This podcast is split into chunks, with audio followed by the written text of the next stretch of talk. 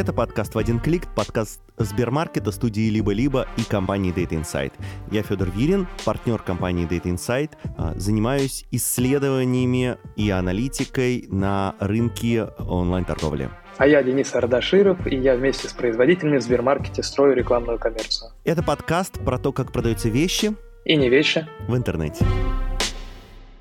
Сегодня мы поговорим про искусство, но не про эпоху Ренессанса или Возрождения, а про то, как искусство продается в интернете. Федор, ты когда-нибудь продавал искусство в интернете? Денис, я не могу сказать, что я продавал предметы искусства через интернет, но я, безусловно, интересовался этой темой и как консультант, и как предприниматель, потому что мне кажется, что эта тема очень богатая, и там есть очень много разных форматов и вариантов торговли, потому что сама по себе тема внутри очень разнородная и очень разнообразная. У меня, на самом деле, только какое-то базовое понимание есть э, про само искусство, да и про, скажем так, торговлю искусством в интернете интернете, поэтому, наверное, этот разговор для меня будет очень познавательным. Мы сегодня поговорим с бизнесменом от искусства, человеком, который смог построить бизнес на продаже современного российского искусства, сделал собственную галерею, сделал собственный аукцион, сделал собственные онлайн-продажи,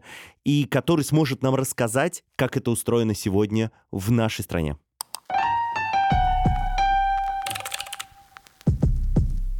Я Владимир Овчаренко, владелец группы компаний, занимающейся продажей современного искусства в России и в мире. В группу входят галерея Овчаренко с 90-го года, аукцион «Владей» с 2013 и арт-шоу «Да Москва» с 2019 -го. Владимир, вы так говорите, современное искусство. Я, на самом деле, там иногда хожу в галереи, иногда хожу в музеи.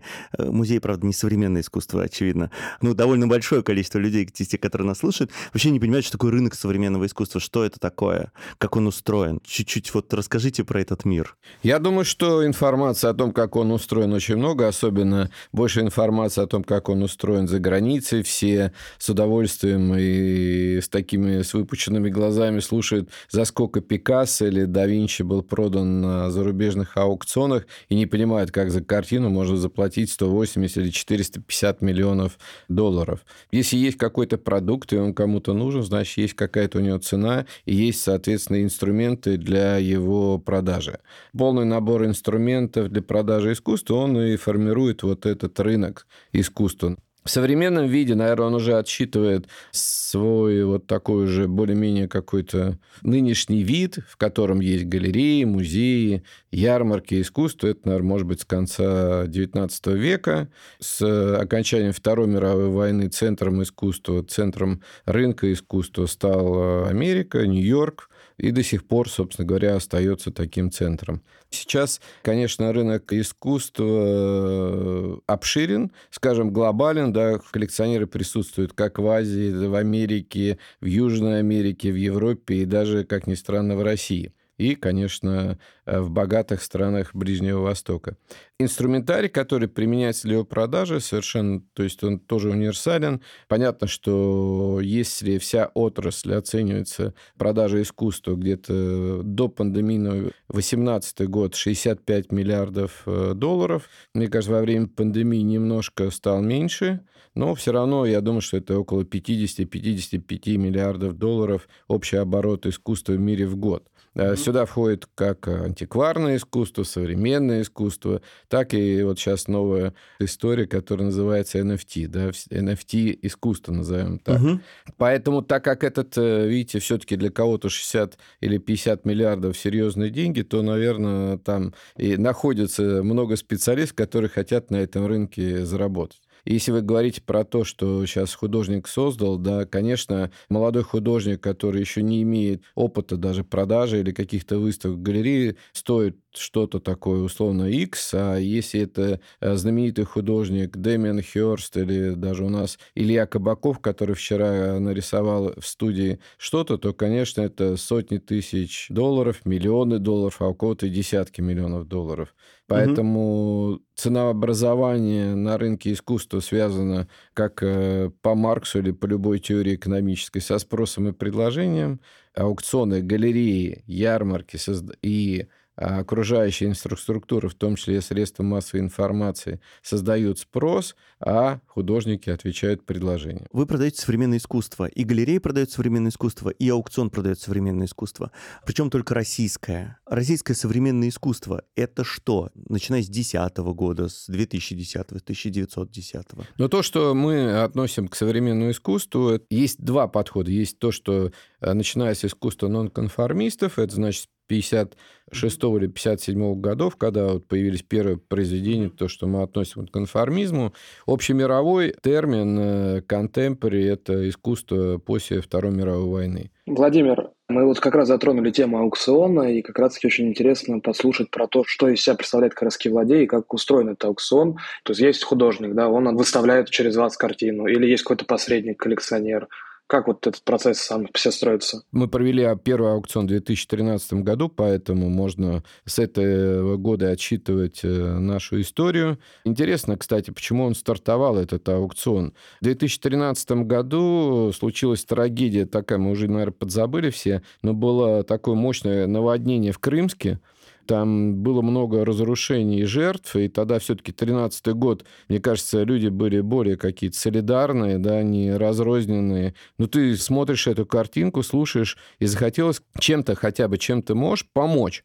И у нас тогда был проект совместный, назывался Red October Gallery с Гута Групп. У нас была гигантская галерея на Красном Октябре мы подумали, что сможем э, чем помочь. Собрать картины художников, если они откликнутся, и сделать аукцион, и на эти деньги собранные хоть чем-то помочь э, тем, кто вот пережил вот эту вот крымскую такую, ну, для тех людей, которые там были, трагедию.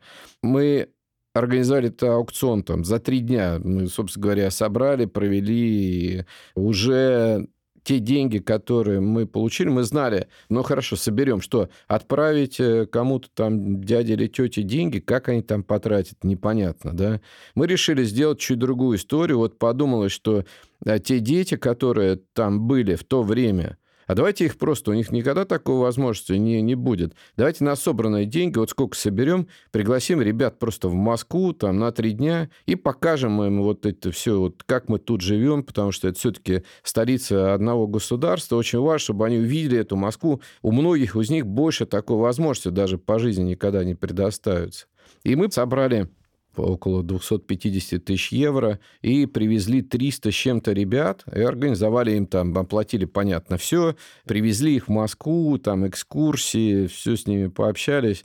А следующий вопрос перед э, нами стал такой, что, а хорошо, мы провели благотворительный аукцион, и он, э, спасибо художникам, они все откликнулись, отличная работа предоставили, мы их продали. А, хорошо, а если мы убираем благотворительную составляющую, может это существовать вот в таком таком э, открытом, таком коммерческом виде. Начали готовить и провели первый тогда же в 2013 году уже осенью аукцион, и он оказался успешным, и с тех пор мы вот шлифуем что-то такое с Владей и пробуем разные форматы. Открыли Владей Space, это наша площадка такая в центре искусства Винзавод, и сейчас вот мы перед Новым годом тестируем новую возможность, открыли Владей Стор, наверное, не сказать marketplace, потому что э, поставки курируются через нас, и мы, собственно говоря, предоставляем продукт, но человек может э, даже положить в корзину и получить доставкой произведение искусства на дом. Аукцион мы сейчас проводим,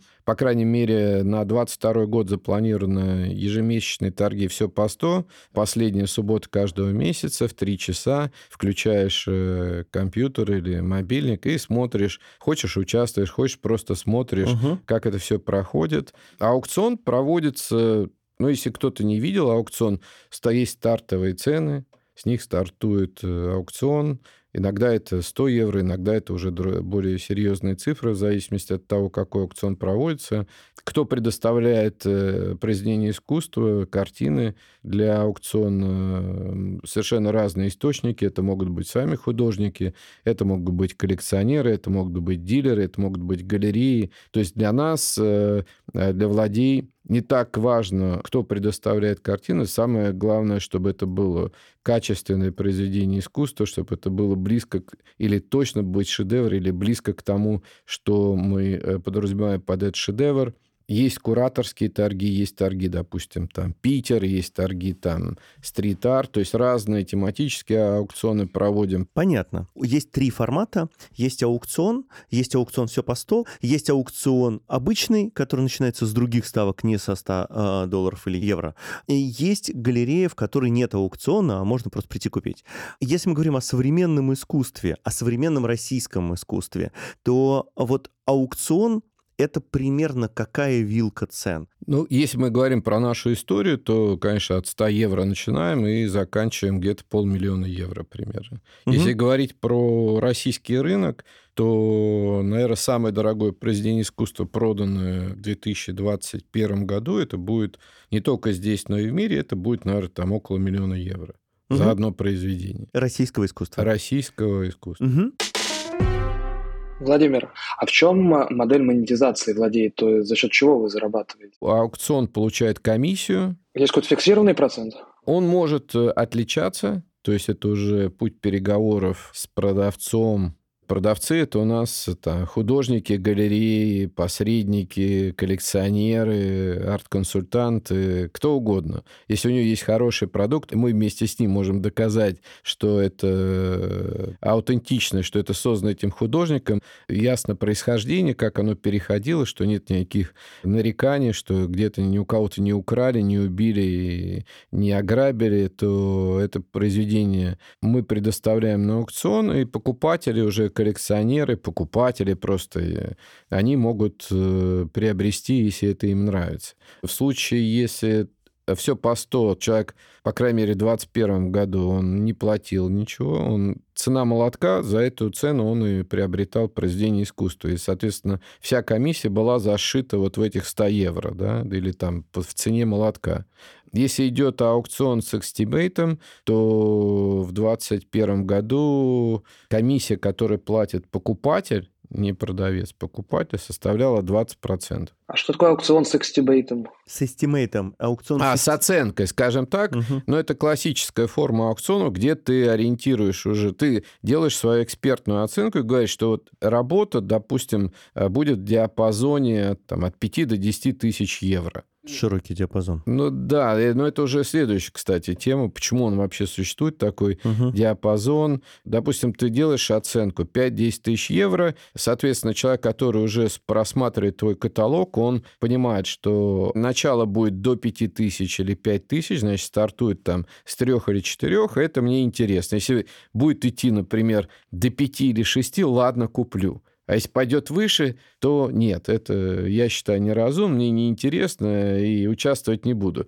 Понятно, что часто бывает так, что человек говорит, стоп, да, такой, и говорит, все, больше нет. Кто-то дает 6. У него, значит, интрига такая. Что ему делать? Вот ему нравится произведение искусства. Он понимает, что оно одно, оно не может быть, э, ну, как бы копия его создана, да? Ему или надо давать 6500, или просто говорить нет – не хочу, и потом уже долго-долго переживать, что... А сколько переживать? Никто не знает. Некоторые переживают по десятку лет. Есть известная история, опубликованная там во всех СМИ, как э, Петр Авен, знаменитый наш российский коллекционер, не смог купить э, Врубеля на аукционе в Лондоне за 12 миллионов долларов, а отдал эту возможность другому коллекционеру э, Кантору, да, и потом до сих пор вот, э, ну, не то, что жалеет, уже сейчас не жалеет, потому что они договорились о том, что у каждого это теперь картина по полгода присутствует. Но он сдался, а там не дал дополнительно 500 или там миллион евро, а в итоге картина досталась э, другому. Но 6500 не дал, и все, и буду всю жизнь переживать, что не купил, а где мне теперь это взять? А вдруг это будет стоить 15? В следующий раз я захочу прийти, а мне скажут 25. Ну, не, ну давай 6500 дам. А сколько времени на подумать дается? Это вот как раз э, в онлайн-аукционах там есть там 20 секунд, допустим, или там 2 минуты, и там жестко соблюдается. Это уже аукционер чувствует, насколько это интересно кому-то. Главное, чтобы, так как мы говорим про элемент шоу, чтобы аукцион шел динамично, и поэтому там нет такой возможности там по 10 минут там э, ждать, когда человек там что-то такое себе придумает. Поэтому, ну, какие-то там разумные 20, 30, секунд. В среднем, наверное, в нашем случае розыгрыш лота уходит от 50 до 100 секунд, значит, где-то там минута, полторы минуты. На самом деле это очень интересно, потому что даже в покере дают больше времени для принятия решений, но там меньше ставка. То есть тут ты сразу можешь там поставить такие деньги, как 500 миллионов евро, и у тебя на это все и решить 20 секунд. Ну, я думаю, что все-таки понятно, что если достигает уже таких отметок, да, давайте так, это 500, это такой рекорд у нас там э, был, а если все-таки, конечно, идет уже на уровнях свыше 100 тысяч евро, допустим, конечно, там дается больше э, времени, то есть никто не будет человека там вытряхивать, но если уже он совсем сидит у телефонной трубки, вот перед ним одно произведение искусства, ему только надо если в покере, мне кажется, там больше комбинаций. Там дать, не дать, эту дать или то дать. Э, а здесь у тебя вот есть произведение, есть цена. Да или нет? То есть фактически у тебя рулетка, а в рулетке ничего там не дается никакого времени. Поставил и жди. А что произошло с ценами на искусство во время пандемии?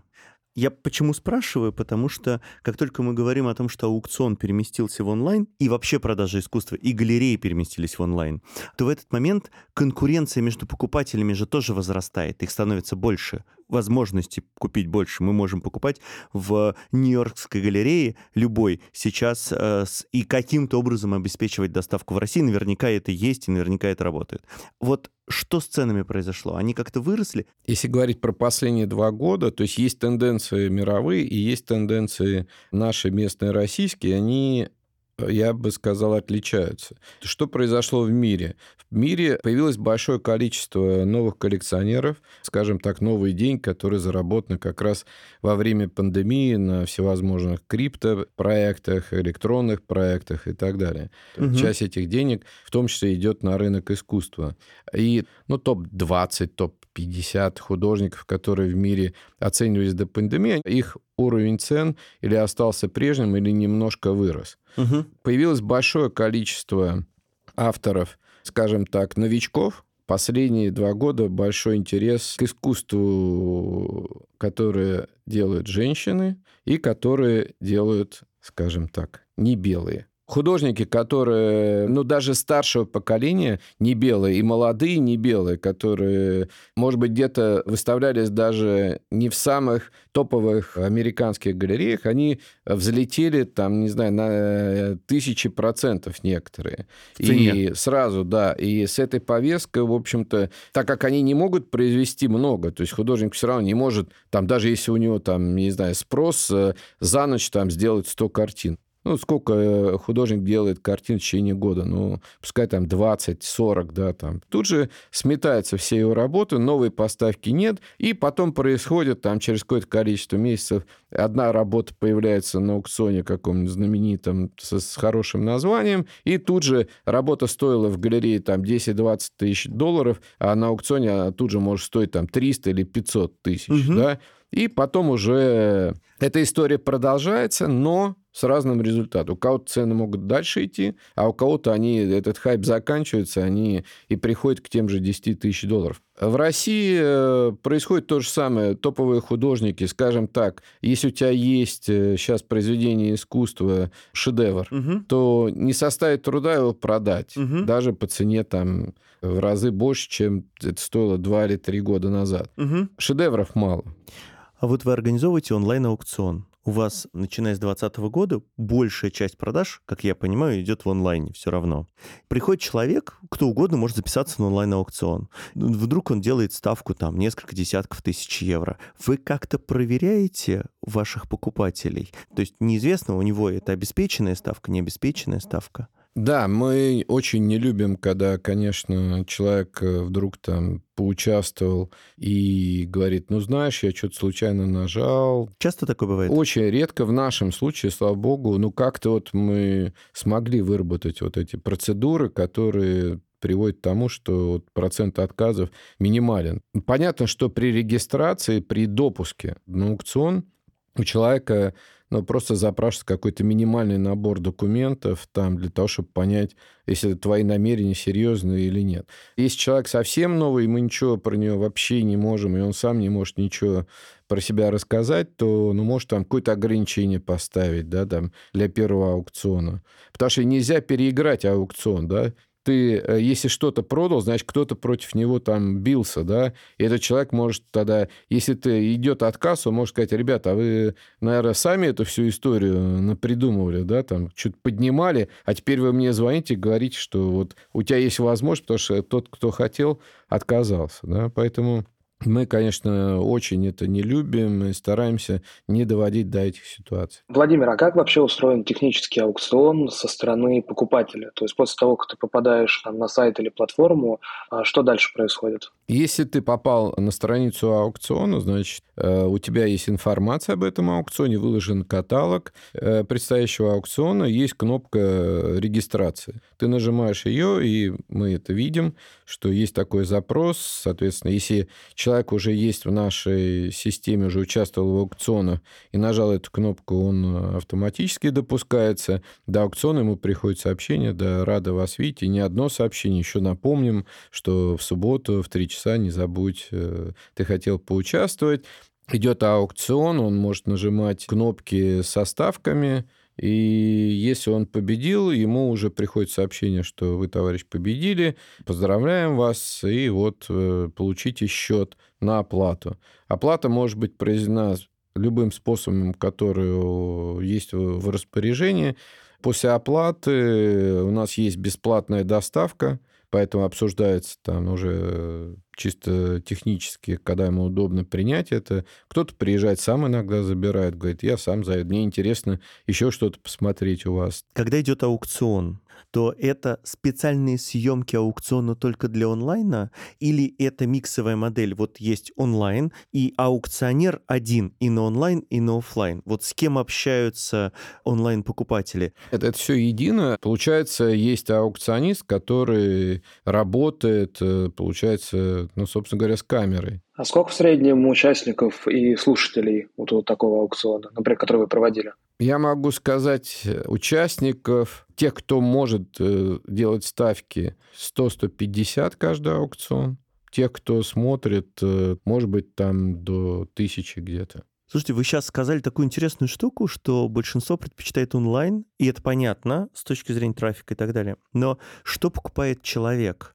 То есть, когда приходишь в офлайновую галерею или на аукцион, то вот, пожалуйста, вот они висят по стенкам, картины, которые ты покупаешь. Ты на них подходишь, смотришь, оцениваешь их как-то. Вот, вот мазок, вот выпуклость, вот э, как краски лежат, вот какого они вообще на самом деле цвета. А тут э, в онлайне ты покупаешь каталожный номер. Что покупает человек? Человек покупает произведение искусства, оно хорошо описано, мы считаем, в наших каталогах может присутствовать, ну, точно присутствует несколько видов, как это выглядит на стене, как это просто хорошего качества фото этой работы, его описание. Делаем какие-то промо-видео к торгам. К части аукционов существуют предаукционные выставки, Угу. но если человек хочет, в любом случае он может ее увидеть. Он может позвонить, сказать, я хочу в субботу участвовать в этом аукционе, давайте я подъеду, можете мне показать. Угу. Ему с удовольствием покажут эту картину, он может ее увидеть живьем. Из полутора сотен человек, которые участвуют в онлайн-торгах, какая доля людей заранее смотрит на произведение искусства в офлайне? Примерно. Давайте так я скажу, среди тех, кто... Я по количеству счетов, которые мы выписываем, я думаю, что процентов 20-30 смотрит, и остальные просто участвуют, потому что они прекрасно знают этого автора и, в общем-то, а. могут себе представить, э, как это выглядит. Откуда вы берете э, покупателей новых? То есть вот у вас есть несколько наверное, тысяч покупателей, которые вас знают и которые у вас периодически что-то покупают, и вы с ними как-то коммуницируете. Откуда вы берете новых? Как это устроено? Есть реклама, есть обучающая система, есть э, взаимодействие с э, выставочными другими галереями или музеями. Получается так, что рано или поздно человек э, задумывается, когда у него решены какие-то его базовые потребности, дом, квартира, машина, э, жена, дача, отдых, то он может себе позволить задуматься о том, что что же у меня на стене-то висит, я такой весь из себя крутой и вроде со вкусом, а кто-то мне пришел, сказал, что у меня фигня какая-то там, да, на кухне вдруг. Так, как мне купить что-то стоящее? Тогда он начинает изучать, там, не знаю, гуглит, или там идет куда-то в музей, там, в галерею, не знаю, на ярмарку, и где-то знакомиться с этим миром, и когда он с этим познакомился, то скорее рано, чем поздно он узнает о том, что существует или Овчаренко, или Владей, и приходит э, пообщаться к нам э, онлайн или офлайн. Я думаю, что скорее так. Поэтому наш сектор, да, мы даем какой-то процент, э, понятно, что у нас существует и там пиар, и там отдел продаж, но все-таки больше это, скажем так, в нашем мире, это опять, вы даже сказали, несколько тысяч. Да, я вам скажу, что, может быть, там весь этот сектор, это там, не знаю, там, ну да, действительно, там 2-3 тысячи, может быть, людей, которые вот имеют опыт приобретения произведений искусства там, в галереях или на аукционах. У нас есть традиция в конце каждого выпуска проводить блиц.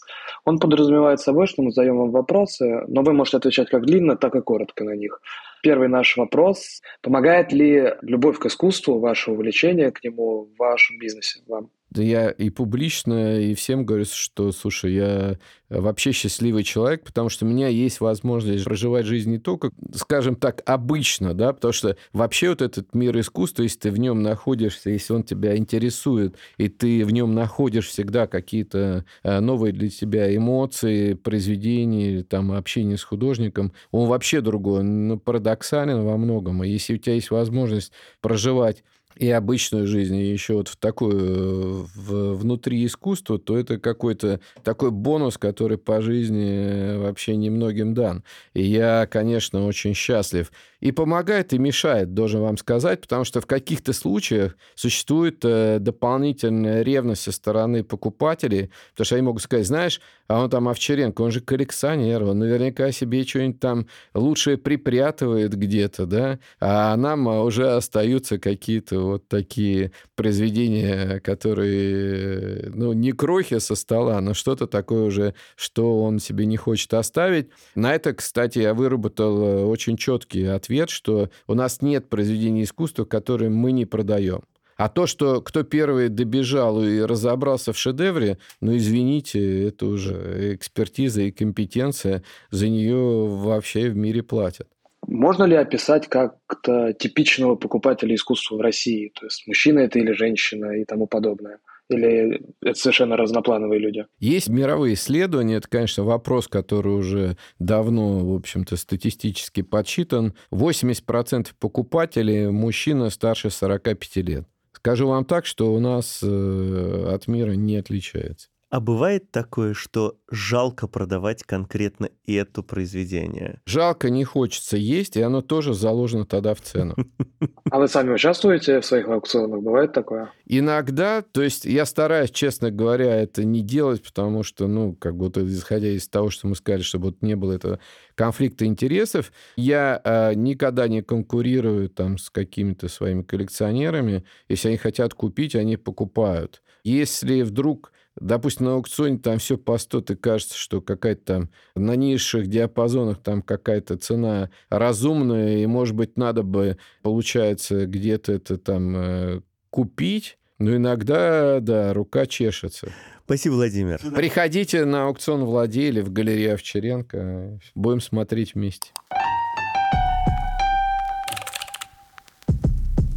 Денис, для тебя мир современного искусства новый, онлайн-продажи современного искусства новые, и поэтому мне втройне интереснее спросить тебя, э, что ты теперь знаешь про это. Наверное, один из главных выводов, э, который я сделал после этого разговора, то, что искусство — это то, до чего э, можно дотянуться, и может дотянуться почти любой человек, и интернет-торговля, наверное, этому немного помогла в какой-то степени, потому что а, там до этого, на самом деле, любой человек, наверное, мог прийти в галерею и купить э, картину, и потому что есть и недорогие картины, но кажется, что какой-то был стереотип, и он, наверное, до сих пор есть, что это какое-то вот э, деяние великих больших аристократов, да, а не обычных людей, но та возможность, которая есть теперь сейчас э, через интернет, позволяет нам, скажем так, не окунаться вот в этот весь мир, да, но также иметь возможность приобрести картину. Это довольно-таки такое большое, мне кажется, изменение с точки зрения а, вообще покупательского поведения для изобразительного искусства. Ну и не только для изобразительного. Здорово. Я правильно понимаю, что сейчас у тебя появится в ближайший год-полтора коллекция дома, и что надо уже договариваться с тобой прийти к тебе пить чай и смотреть на современное искусство?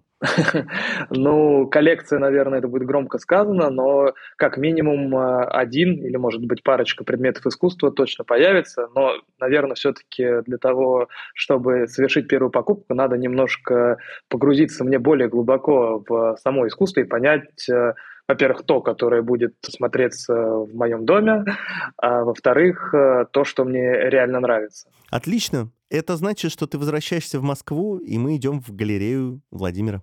Безусловно.